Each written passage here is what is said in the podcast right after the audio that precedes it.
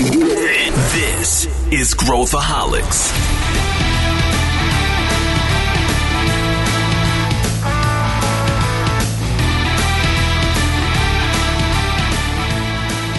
Olá pessoal, aqui é Pedro Weingärtner e bem-vindos ao nosso podcast da ACE, o Growthaholics. Hoje a gente vai falar sobre o perfil do empreendedor. Qual o perfil de um bom empreendedor? E a gente vai entrar fundo na questão, a gente vai falar dos aspectos psicológicos, práticos. Não deixe de ouvir até o fim esse episódio. E eu tô aqui muito bem acompanhado com os meus amigos Luiz Gustavo Lima e Arthur Garuti.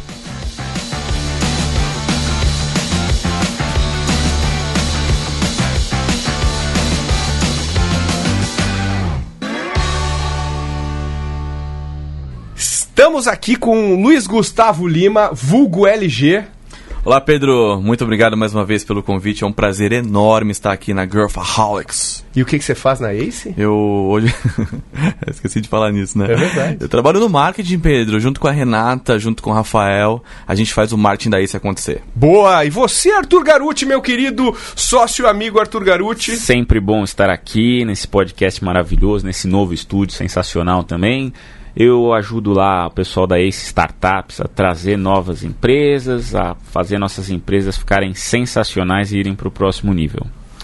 Hoje o nosso tema é, um, é algo que a gente se depara todo dia, a gente pensa sobre isso muito, que é qual o perfil de um bom empreendedor. Hum. Então a, a, gente se pergunta, uh, uh, né, uh, se, só vendo um pitch dá para saber que ó, a gente tem um bom empreendedor nas mãos ou não? Conforme você vai vendo milhares de pits, você começa a, a apurar esse faro, sim, na minha opinião. É, você consegue é, ver? Consigo. Hoje já consigo mais, né? Depois de alguns anos fazendo, consigo enxergar traços que, lógico, precisam ser depois. Indícios. Depo é, tem indícios tem legais, indícios. tem pistas. Tem indícios. Você acha que você, numa conversa de cinco minutos com o empreendedor, sabe se ele é um cara. Uma, uma empreendedora, um empreendedor muito bom? Acho que não, não dá para concluir 100% de certeza, mas certamente os indícios estão lá porque você treina o seu olhar, duas, três, quatro perguntinhas. Se ele responder de um jeito, você sabe que ele está num nível, se ele responder de outro jeito, ele está em outro nível. Eu costumo dizer que com uma conversinha dessa eu consigo colocar ele entre os top 5% empreendedores. Boa. Aí para chegar nos 1% restantes é que é o que aprofundar. é o que transforma no unicórnio ou não uh, uh, o, o, o que esse empreendedor, essa empreendedora está fazendo. Mas vamos começar então uh, o debate. O que que o que que faz um o que, que é um bom empreendedor? Hum. É, eu vou posso falar de conceito? É uma tradição já minha aqui, vai lá, né? Vai lá, Ir Arthur, pro vai lá. conceito. Não tô nas aulas lá que eu dou pessoal na pós.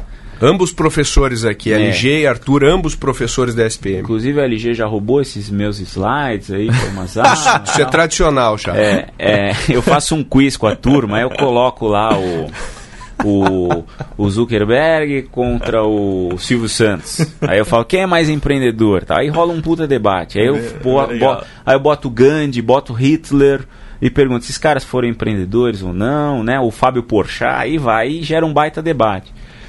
E pra mim, eu acho que empreender tem mais a ver com comportamento do que necessariamente uma função que você estabelece no mundo, tá? E até falando em etimologia, existe uma expressão em sânscrito que é antaprana. Já ouviu falar disso? Não, não, tô curioso. Antaprana.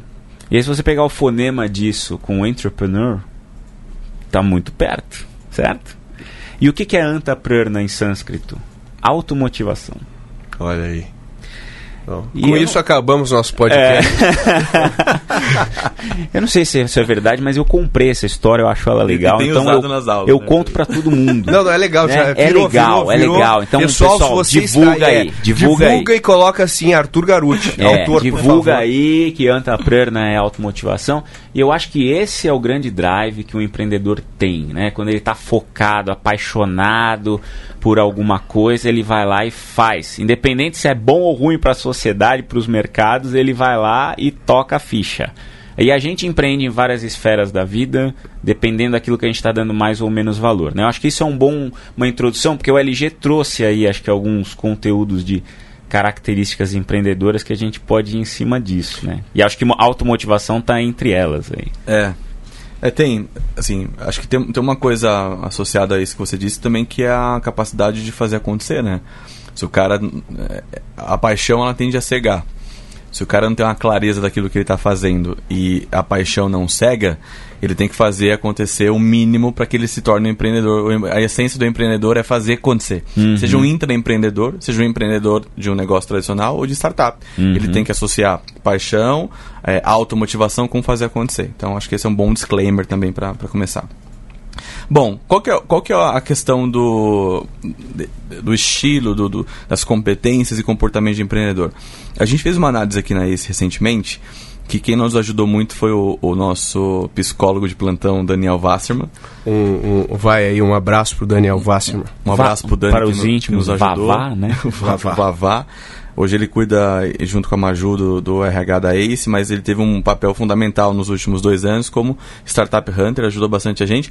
E como psicólogo, eh, olhando essa cabeça do empreendedor, a gente criou no começo do ano um programa junto com a Natura que chamou Coragem, que é como que a gente encontrava gente com cabeça de empreendedor aderente à cultura da empresa. Então, esse estudo ajudou a gente a fazer aquele trabalho com a Natura e essa, essa descoberta, né, a gente aprendeu com os nossos empreendedores. Então, a gente investigou os empreendedores que a ACE investiu neles e a gente chegou em cinco arquétipos desse empreendedor ACE, que não sei se esse ano continua sendo, né? Porque essas coisas mudam, elas têm que ser atualizadas, mas é, um- é um- uma boa discussão que a gente pode ter aqui baseado nos cinco arquétipos. Então, os cinco são propósito, riscos calculados, coachability, consciência e networking estratégico. Então vamos começar do primeiro. O que, que é o propósito na definição do nosso estudo aqui na ACE? Existe uma conexão afetiva com o problema. Provavelmente ele teve contato direto ou teve vivência daquele problema. E essa dor dentro dele fez com que é, despertou nele um desejo de resolver. Esse é o primeiro pilar. Pera, então deixa eu só deixar isso claro. Quando tu fala de propósito, não é salvar os gatinhos abandonados nas lixeiras. Essa é a oportunidade da gente explicar essa É diferença. isso. aí. Propósito é. Também pode Po- ser. isso que ia falar, pode ser. Óbvio, pode ser. Mas não é isso. Não é necessariamente é, é ajudar o meio Não é uma ambiente. causa humanitária necessariamente. Isso, é, é, é só, é para deixar claro. mundo. Porque quando eu, eu entrevisto muitas, muitos jovens, né, para funções e tal, e muita gente não, que eu, muita gente ou está em busca de um propósito, ou eh, diz que o seu propósito, sempre quando fala que eu tenho um propósito, é um propósito muito eh, social, né? Não é disso que você está falando. Não é disso. Aqui a gente está falando do propósito da automotivação em resolver aquele problema de verdade, em fazer muito melhor aquilo que hoje é uma porcaria. Exemplo aqui, tá? Tive uma experiência péssima ontem com a minha é, é, empresa de TV por assinatura. Pode Jura? dizer o nome pra gente aí, ó, pessoal. Não, Não, não só fala, eu sacanear. não vou falar, mas uma hora e 15 minutos, uma hora e 15 minutos para resolver um negócio que se tivesse o customer centric na essência, alguém olhando pro, pro consumidor, pro cliente, como o problema a ser resolvido, resolveria em 5 minutos. Três cliques Mas eu acho que a pergunta resolveria. aqui é, é- é outra. Por que, que você assina TV ainda? Hoje em dia, e não usa só streaming. É, é isso que eu gostaria. Vamos mudar um pouco o Vamos foco mudar o podcast. desse podcast. Não, mas vai lá, continua.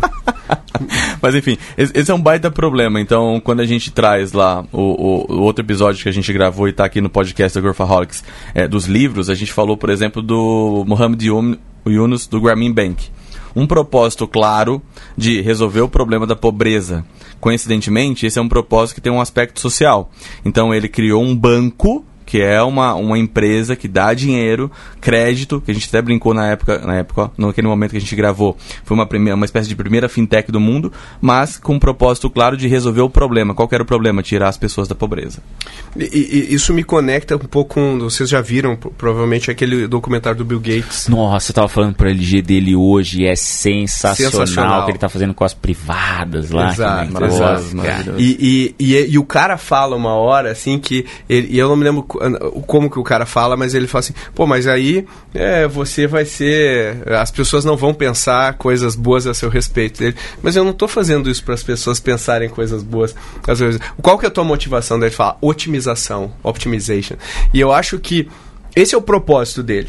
Daí quando a gente fala, ah, mas, mas hum, ele tem que ajudar, ele está ajudando provavelmente mais o mundo todo do que qualquer outra pessoa que a gente conheça, pessoa física que a gente conheça. E o propósito dele, quando a gente vai falar com ele, não é humanitário necessariamente, né? Uhum. Ele tem uma coisa meio megalomaníaca de resolver um grande problema. Isso. Aquele desafio intelectual e ele vê que as coisas não estão é, balanceadas, que tem gente que tem esgoto e tem gente que fica doente e morre de diarreia, diarreia, num lugar. Então eu acho que o propósito não precisa ser uma, um, como a gente vê hoje muito no Instagram e tudo mais, é, sinalização de virtude. É, mas é, eu tenho uma coisa que me move, Isso. que é muito forte, que é uma coisa que eu acordo pensando nisso, eu vou dormir pensando nisso. Acho que é, acho, não, tenho certeza, essa é a chave.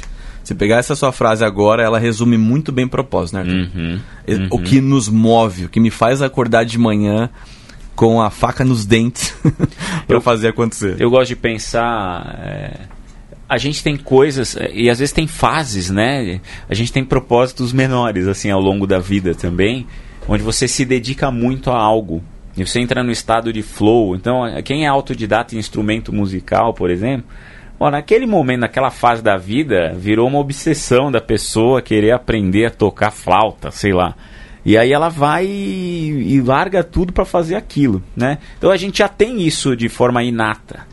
É, a questão é você direcionar o, o a sua automotivação, o seu propósito para criar coisas de impacto. Também que não é impacto social, é, né? É, é, impacto Pode no ser. mercado, é. econômico, social que seja, mas onde você vai direcionar esforços para fazer algo único e que você pode ficar vivendo 24 horas por dia em cima daquilo que não vai ser um, uma tortura para você. É.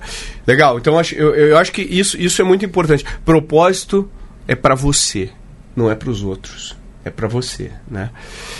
Que mais? Qual o próximo aí? Foi uma boa discussão de propósito, né? É. Legal isso. É isso aí. É importante deixar claro mesmo, porque às vezes a, as pessoas ficam com fomo, né?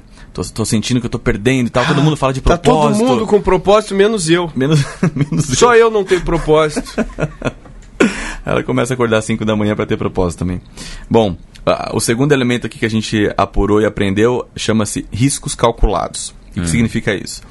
Ele assume o risco para depois mensurar o esforço. Ele não gosta de desafios moderados. Em momentos de dificuldade e pressão, ele consegue performar melhor. E a gente também já falou sobre isso aqui um pouco, né? Risco calculado. Uhum. Eu, eu acho que isso tem a ver com você proteger o seu downside e maximizar o seu upside. Explica mais. Traduza esse negócio. O que quer dizer isso? Imagina, quando eu vou, eu, eu vou empreender, é, existe um mito de que o empreendedor ele é insano e ele assume riscos que vão além do que você suporta, quer dizer, do, do, do, do razoável. E eu acho que não. Eu só acho que os empreendedores eles enxergam risco de um jeito diferente da maioria das pessoas. Então, a gente, para a maior parte das pessoas, não ter um emprego das 8 e meia às 6 da tarde é um risco.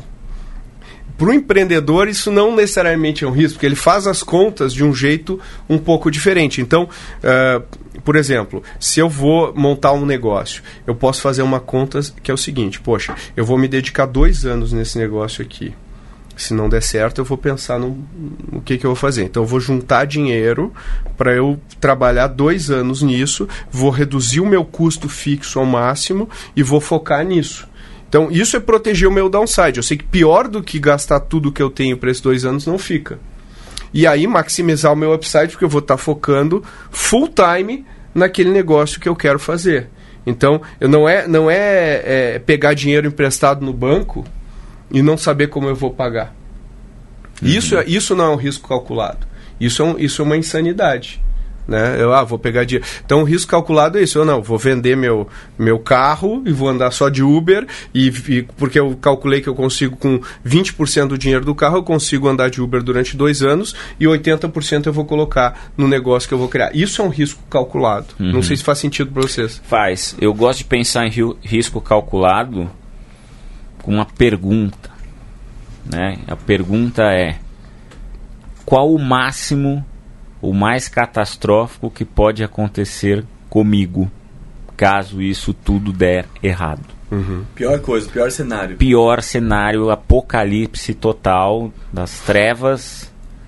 E aí, se você chegar à conclusão que esse máximo é suportável por você, porque isso também é muito subjetivo. O meu risco, eu posso tomar mais risco do que o Pedro em determinada situação, o LG em outra situação pode querer tomar mais risco do que eu.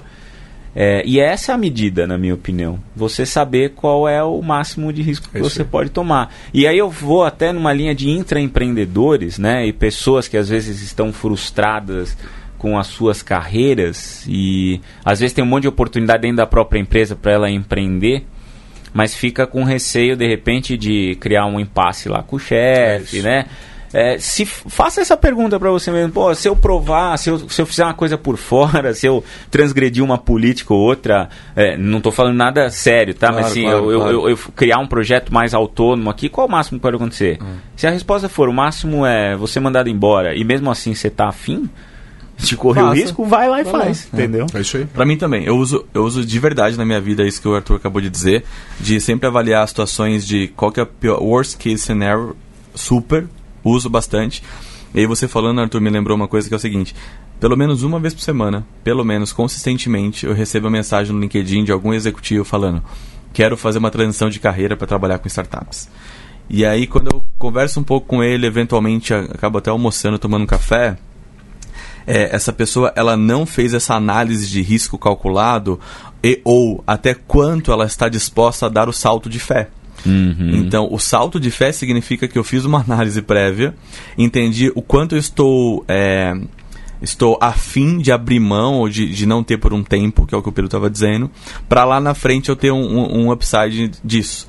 Então, o risco calculado aqui está muito relacionado mesmo com o que cada pessoa avalia, o que para ela é o pior caso, o que pode ser um bom caso. Acho que para fechar a gente pro próximo. E, e geralmente eu acho que tem, uma, tem um fator aí que acho que o, o empreendedor ele tolera tolera mais dor do que a média. Sem dúvida. Sem dúvida. Ele, ele consegue dúvida. suportar mais ah, ah, desafios ah, duros do que a média. O empreendedor toma risco e ponto. É, né? é. E, e eu acho que isso não é uma coisa, ah, mas essa pessoa é melhor que outra. Não é. É, é uma característica É, isso. que as, muitas vezes a pessoa nasce com ela ou ela é criada de um jeito que ela fica com isso, onde ela consegue, e acho que aí vem muito do estoicismo, da capacidade de você entender Uhum. que o que você está fazendo é transitório, que depois vai melhorar, mas ela e é um, otimista, né, Uhum. so- sobre sobre tudo. Todo empreendedor é otimista. Todo empreendedor é otimista. Não é. existe nenhum empreendedor pessimista. Não. verdade. Ele não, Só consegue, empre- não consegue. tem, não tem como empreender Não tem sendo como. pessimista. É. Você pode ter fases mais pessimistas, mas no, no, no geral, no Ele, salto, ele vive, vai ser otimista. ele Não tem, vive é. aquilo, mas ele tira lá de dentro gás, energia pra seguir em É, frente. não, vai dar certo. Não, vai, vai fazer. dar. Vamos lá. Vamos lá, mudar, mas vamos vai lá, dar. Vamos lá. E aqui acho que é legal falar também que eu já ouvi isso em aula, que é, não quer dizer que o empreendedor ele, ele goste do risco. Não. Por ele não teria, certo? Óbvio. Óbvio que ele não teria, mas a decisão inteligente é não quero ter risco. Mas para construir grandes coisas, para fazer grandes coisas, para inovar, você precisa tomar risco. É quase impossível. Acho que é impossível, né? Não tem como você fazer diferente sem tomar risco. Difícil. Não. Quase impossível. Provável. É. Muito bem, esse é um tema muito bom também. Esse aqui é um que, olha, esse dá pano pra manga, porque dependendo do- da raiz da palavra, Arthur Garuti eu diria, dá pra gente ir pra um lugar diferente. Essa vem do grego. Não, vamos ver. É o coachability, né? Por quê? Porque se você pegar só o coach, já dá uma discussão grande, mas coachability aqui pra gente é a capacidade de agir rapidamente ao receber novos conhecimentos, críticas de terceiros, feedbacks, etc. Esse empreendedor é um cara absolutamente resiliente e ele não toma pra si pro lado pessoal. Ele recebe a crítica, recebe o feedback, ele entende aquela, aquela situação e ele tem a coachability de se restabelecer e seguir em frente. Eu acho que é aquela coisa, quando você pega um empreendedor e fala, eu acho, será que esse teu mercado é bom? Ou será que você está com o time correto? Ou será que você é a pessoa certa para tocar esse negócio? Ou o que, que você precisa aprender? Os bons empreendedores, eles estão dispostos a questionar tudo tudo que eles construíram para chegar nesse propósito que eles não mudam. Né? Mas eles estão dispostos a falar assim, poxa, peraí, será que será que eu estou fazendo alguma coisa errada? Me ensina. O que, que, como que eu posso melhorar? O que, que eu posso fazer? O ca, é, é, é, o cara mais de mindset, mais de growth, né? Aquele cara que está afim de, de, de melhorar, de, de, Então ele recebe feedback bem. E, e, e, e feedback duro. Recebe uhum. feedback duro bem. Uhum. E, mais do que feedback duro... É, porque se ele não recebe feedback duro de uma pessoa, ele não vai receber feedback duro bem do mercado. Ele vai entrar em negação. E aí tem muito empreendedor que não assume que o seu produto não está dando certo e tal, porque ele não sabe receber feedback. Tem feedback formal e feedback que eu venho dos sinais que eu estou recebendo. Então eu acho que coachability tem a ver com a capacidade do cara eh, ser maleável para atingir o objetivo, né? uhum. né? Não sei, faz sentido isso? Faz sentido, faz sentido. Eu acredito muito que o empreendedor ele tem que ter as suas convicções. Perfeito. Mas ele não tem que ter dogmas. Perfeito. Porque os dogmas vão te cegar para novas perspectivas, né? E eu me lembro de dois ou três episódios já na minha história com a Ace que eu fiz questionamentos muito duros para empreendedores. Eu enxergava que eles já tinham perdido o jogo e que eles estavam ainda numa assim, não tinha mais variáveis para aquele negócio, né? Então eu tinha ou que pivotar, ou tinha que encerrar a empresa. E eu fiz essas essas afirmativas para eles, tipo, eu acho que seu negócio não vai mais para frente, eu acho que você tem que repensar, ver se é isso que você quer da tua vida, se você não está numa pegada mais de, de ir para uma carreira executiva tal. E teve empreendedor que desistiu do negócio e foi tocar outras coisas, porque o propósito já não fazia mais tanto sentido, né? É. Então não ficou cabeça dura numa tentativa de, de fazer coisas já perdidas, né? E vai usar o teu tempo para construir uma outra coisa. É, não é fácil, tá? Eu acho que em vários momentos o empreendedor se pega em, em, em uma postura mais inflexível mas, de novo, no líquido ele tem que ser muito mais é, aberto a novas possibilidades do que ficar na, na cabeçada, batendo cabeça à toa. É, a gente tava lembrando aqui agora enquanto você falava que a gente participou, nós três, muitas vezes juntos de seleção de startups para isso, né? Uhum. Em vários momentos a gente percebia no discurso do empreendedor que ele não tinha coachability. Quando a gente fazia uma pergunta um pouco mais profunda, um pouco mais é, tem uma palavra boa, Pedro, um pouco mais ácida, uhum. ele não reagia bem, né? E quando ele não reage bem naqueles, naquela situação, naquele contexto, que é um contexto cá entre nós é, é superficial, até é, é, tranquilo de se conduzir, muito pior vai ser depois na vida real quando o negócio estiver andando, né? Uhum. É então a gente meio que filtrava, filtra até hoje um pouco com perguntas mais ácidas para entender o quanto esse cara tem capacidade de lidar com a crítica é, direta. Perfeito. Bom, quarto pilar aqui é consciência.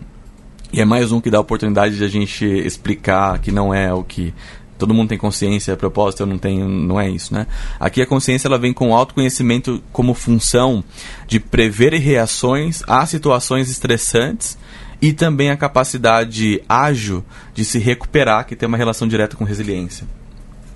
É, como que esse empreendedor tem consciência daquilo que ele está fazendo, do cenário de competição, no episódio de startups devem lucrar ou não que o Arthur fez, no episódio de startup, por que startups morrem também a gente abordou esse tema.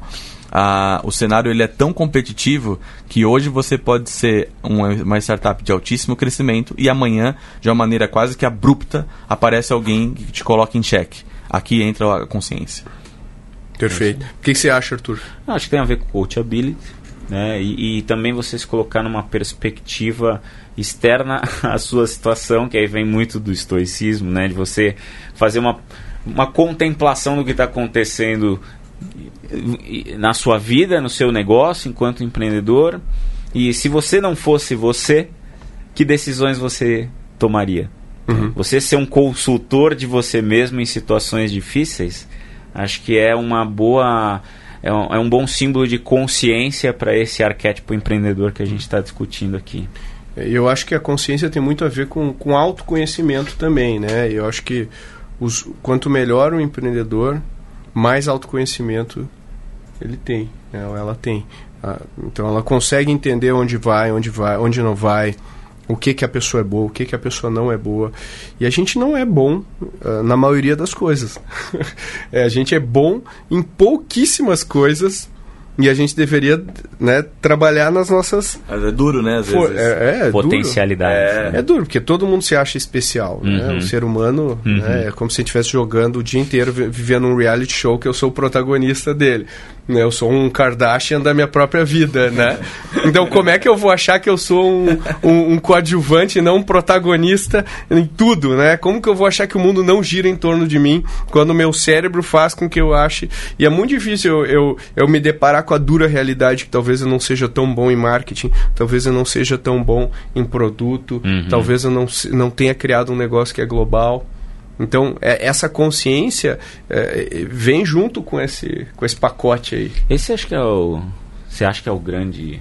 É a grande chave, assim? Eu pro- acho. Mas não só para o empreendedor, né? Claro que Talvez pra gente como vida, ser né? humano. Como ser humano, talvez. né? É isso aí. A busca de nós, né? Que loucura isso. É, é. A gente já está entrando no nosso episódio de filosofia. É, é, filosofia. Mas vamos lá, mais próximo. Às vezes consciência é bom, fiquei pensando agora. Agora, o LG agora tá. Ferrou. Vamos fazer um minuto de meditação contemplativa aqui. Acompanha os stories do Vai rolar um mantra aqui agora. Logo mais. Não, porque, só pra encerrar mesmo esse ponto, porque quando você fala de capacidade de recuperação, do autoconhecimento, etc., você pega a startup nossa no dia a dia que a gente investe e acompanha os caras, meu. Eu eu faço parte de, de- do board de uma delas, que é a Alvo lá de Goiânia. É, essa startup, ele- ele- o empreendedor, ele tem que ter uma capacidade tão grande de criar planos rápidos. de- muitas vezes não é de recuperação, é simplesmente de ação mesmo.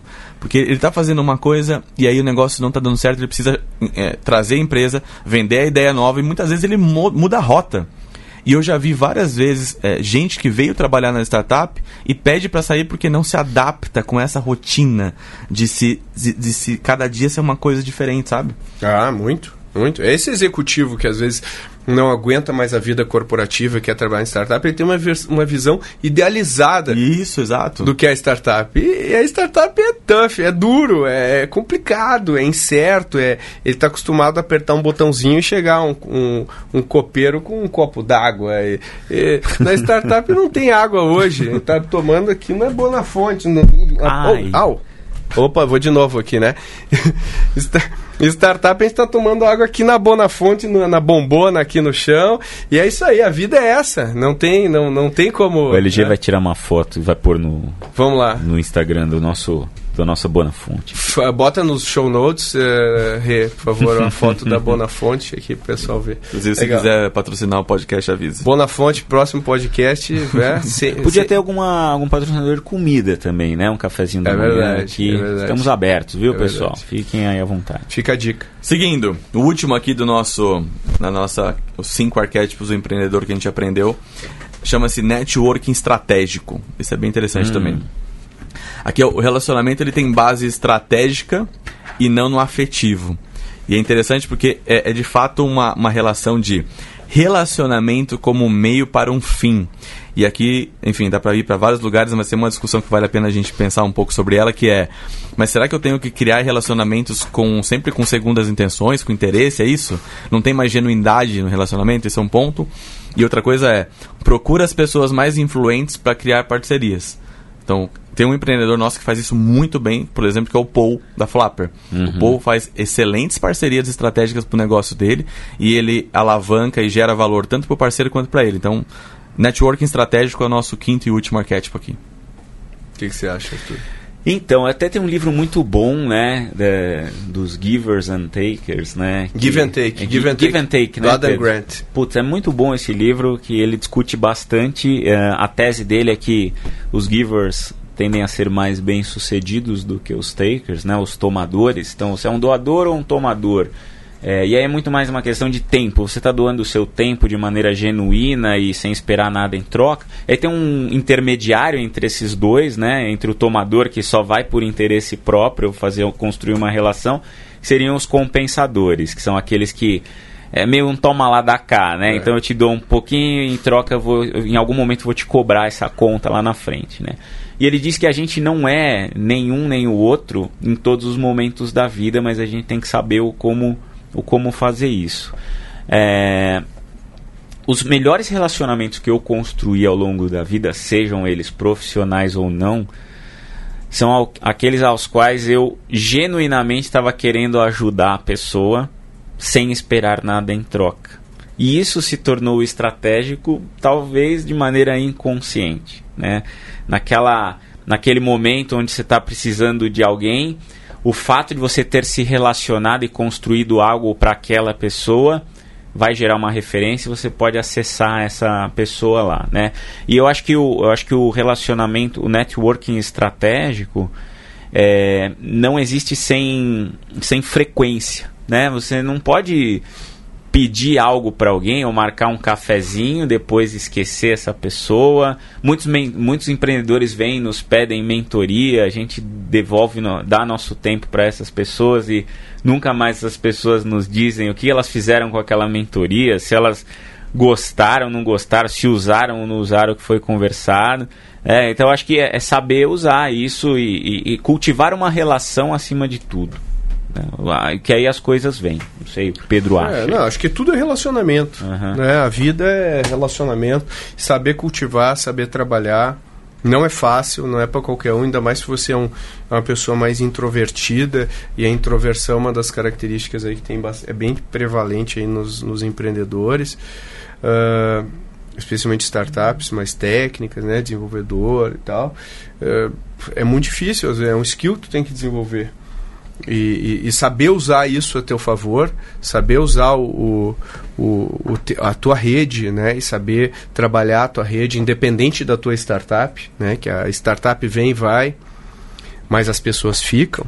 Saber fazer isso é uma, é uma das é uma das um dos skills que eu acho que mais importantes para. E, e, e no mundo das startups você vai usar para tudo, para fazer fundraising, é relacionamento puro, né? Puro. É networking puro, é, achar pessoas, talentos para sua empresa, convencer os talentos que a sua empresa deveria, deveria ser o lugar onde eles deveriam apostar, uh, trazer mentores, trazer conselheiros, uh, trazer os primeiros clientes. Está tudo muito ligado com a tua rede. Tudo. Então, e, esses elementos aí ajudam a, a o, o, empreendedor a, a realmente dar o próximo passo.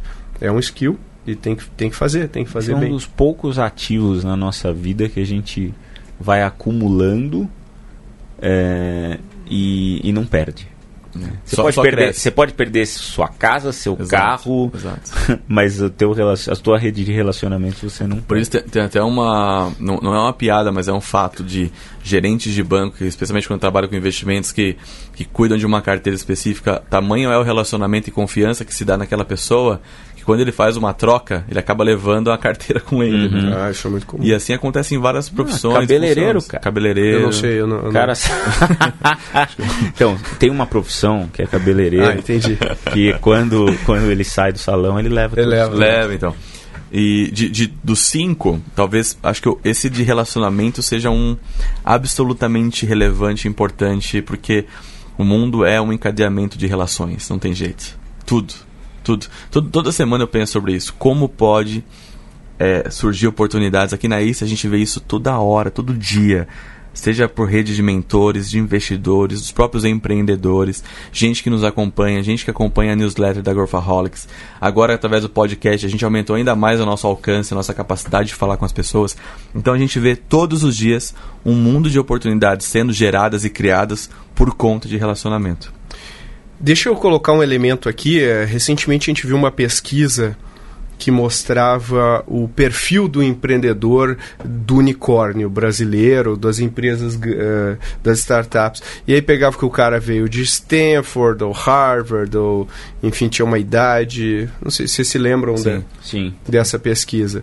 E tem, daí cri, criou-se um, um, estereótipo. Uhum vocês concordam com, com, essa, com esse estereótipo ou não? Olha, Pedro, é... você está falando desse. Se você olhar com fatos, os fundos brasileiros, né?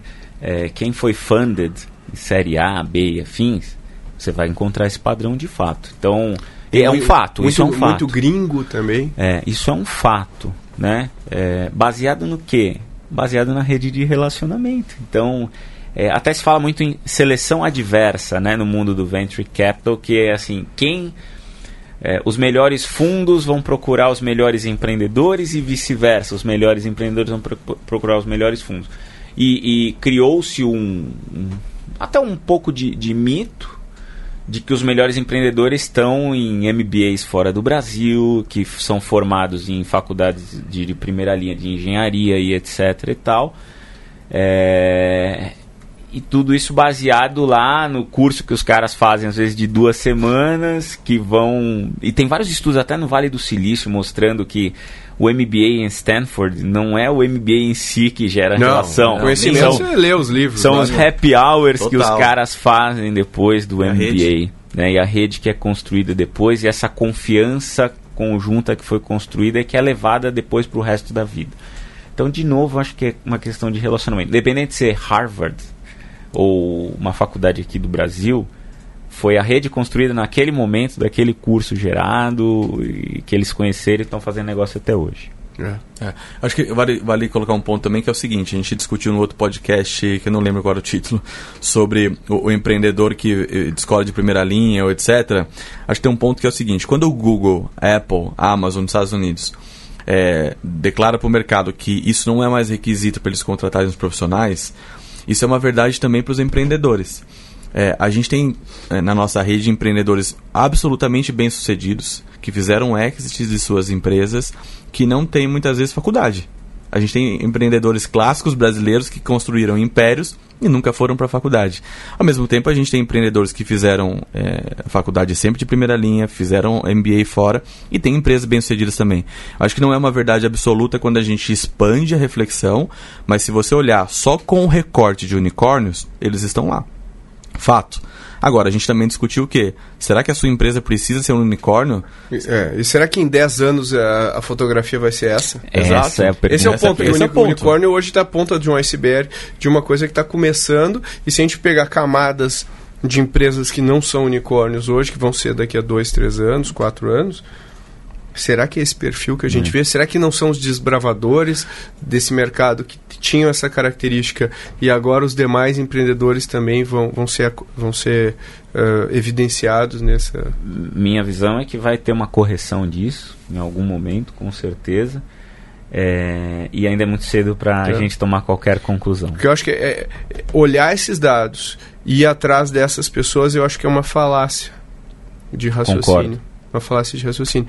Agora, vocês acham que existe influência de fatores como é, sexo, idade, etc., na qualidade do empreendedor ou, ou, ou, não? Na qualidade do empreendedor? É, a gente fala o que, que faz um bom empreendedor. É, eu gosto de pensar no acúmulo de experiência como fator de é, sucesso para determinados empreendimentos. Né? Mas em, em alguns momentos o acúmulo de experiência pode ser ruim. Pode, né? pode. Mas partindo do princípio. Uma experiência de vida, né? É, é exatamente. Vida, então, assim, é, é. Um, um, empreendedor, às vezes ele empreendeu, sei lá, um boteco, depois ele fez uma empresa de software, ele já passou por duas vivências de abrir um CNPJ, contratar um contador, ter problema com gente, contratações, demissões, não pagar funcionário. Ele já está mais cascudo, a, a empreendedora já está mais cascuda. Vai criando antifragilidade nesse processo. Casca. Casca. É, é. Então eu acho que é um fator sim, mas não quer dizer nada. Você vê os meninos lá do Brex, né? 20, 20 Estão fazendo 20 e pouco agora, né? É são brilhantes. Então tem os outliers, mas eu acho que numa distribuição normal, questão de gênero, sexo e tal, não, não, vejo isso como fator determinante, mas experiência eu acho que é um ponto positivo. Eu acho que a ponto. idade. É, é, eu acho que a, a, idade.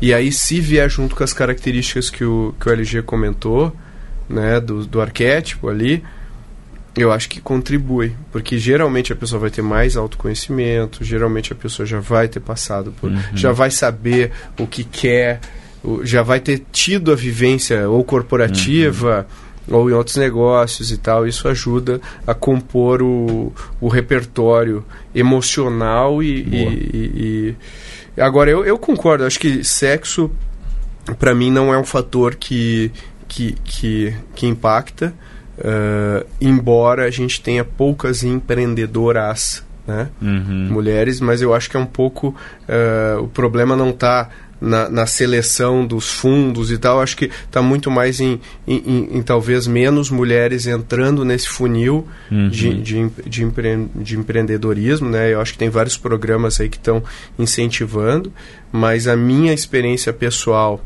com empreendedoras é, é muito boa.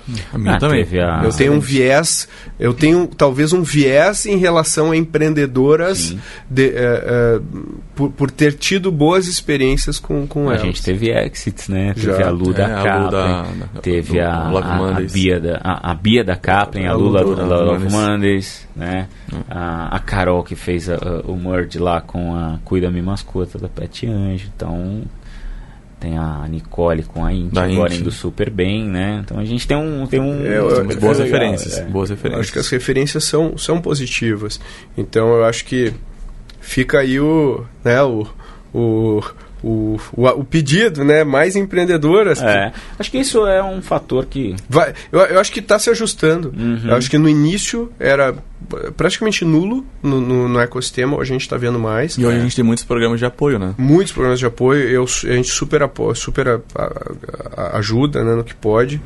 E, e, mas eu acho que o, o, o, que determina mais, eu acho que é a experiência, talvez. Eu acho. É, como fator e, e talvez múltiplas experiências. Sim. Né? Sim. Já, já ter vivido várias realidades. Isso. Aquele empreendedor que só tocou startup, de repente tem menos capacidade de lidar. Né? Outro dia eu estava falando com um empreendedor e a gente passa, passa né? tem, tem dias bons que a gente levanta dinheiro, e, né, e, e, tudo mais. E tem dias ruins que a gente não, não, não levanta dinheiro, tem que demitir gente é, e tal. E é nessas horas que eu acho que forma-se um bom empreendedor. Uhum, uhum. É, é, é passando por isso. Então, se o empreendedor viveu só na bonança brasileira do, do ecossistema nos últimos anos, pegou dinheiro do anjo, pegou dinheiro do investi do VC, e aí deu errado, agora vai pegar de novo e tal. Eu não sei se. Sim. Se é aquela composição de experiência não. que a gente está falando. E no aqui. Brasil a gente tem é, empreendedores forjados na, na guerra. Na né? guerra. Tava até lendo esses dias uma reportagem, é, uma iniciativa, na verdade, está sendo criada aí o o G10 das comunidades, né? Então, então tem os líderes do, do, Complexo do Alemão, com a Heliópolis aqui em São Paulo, ah, eles estão fazendo, eles vão criar o Slam Summit agora, que é que é sobre é, negócios na favela e tal, e assim, você começa a ver oportunidades, o quanto existe de Já. empreendedor lá dentro, tocando, nada a ver com, de novo com coisas de comunidade, de propósito, coisa business mesmo, porque é um mercado consumidor gigante. Esses caras entendem a linguagem que é sabe é colocada vender, ali, sabe, é. né? O como falar, o vocabulário, etc. O rapport que eles vão criar é muito maior do que com soluções já vindas de outras outras referências. Sem dúvida. E a chance de sucesso deles é muito, muito maior. maior muito por maior. conta da experiência vivenciada na comunidade. Conhece, tem vivência, é. tem experiência, e mais do que isso aplica a experiência que viveu lá. Tem, tem, tem experiência de causa, né? Exatamente. Bom, estamos chegando ao fim aqui do nosso podcast de hoje. Uh, discutimos o perfil do empreendedor e, e agora vamos fazer a nossa fechamento aqui. Arthur, qual o perfil de um bom empreendedor? Agora, resumidamente. É, como eu comecei lá, né? O bom empreendedor é aquele que tem uma consciência forte sobre a sua automotivação, aquilo que ele poderia, com apenas uma garrafa d'água e uma bolacha, ficar a vida inteira fazendo aquilo num flow in, incessante em busca de algo muito grande. Acho que essa é a chave mestra aí para destravar empreendedorismo é conhecimento sobre automotivação. E água só se for Bonafonte. Agora, fazendo free merchandising. Esse episódio e, virou Bonafonte. E você, LG? Eu concordo 100% com o Arthur. Tem nenhum ponto que, que eu poderia contribuir mais. Porque a única coisa, talvez, é, é frisar mais uma vez que é aquela aquela coisa dentro de, de, de si que te que move, te faz seguir em frente especialmente fazendo as coisas acontecerem independentemente dos dos trancos que a, que a vida te dá, né? É isso aí. Para mim, é esse o ponto. Acho que uh, uh, o teu drive interno de fazer aquilo acontecer é o que determina uh, geralmente o, o, sucesso. Porque quando o pessoal me pergunta o que, que vai acontecer de errado quando eu for empreender, tudo. Não vai dar nada certo. 100% das coisas vão dar errado. Nenhuma coisa vai dar certo. E se você tem o mínimo de dúvida de que é isso que você quer para sua vida, você vai desistir. Se não vai ser amanhã, vai ser depois de amanhã, vai ser daqui a um ano, você vai desistir. Se você acha que isso é para você e você tá eh, tá claro que, que, que, que é essa a vida que você quer levar e tudo mais, você vai longe. Então acho que está muito mais ligado a aspectos internos. Eu acho que obviamente inteligência conta muito. É, a pessoa tem que ser inteligente e tudo mais. Mas eu acho que é muito mais uma questão é uma de busca de é dessa desse perfil, dessa característica. Legal, gente, chegamos ao fim de mais um episódio do Growthaholics. Queria agradecer aos meus ilustres debatedores, Luiz Gustavo Lima, LG. Obrigado, Pedro, mais uma vez, um prazer enorme. Bate-papo super produtivo, super gostoso de fazer. Legal. E Arthur Garuti. Muito obrigado, Pedro, LG. Prazer sempre participar. Obrigado a você que ouviu mais esse episódio. Se você gostou, não deixe de assinar o, o podcast Growthaholics na plataforma que você estiver usando. É muito importante para que a gente consiga chegar a você a cada novo episódio que a gente posta.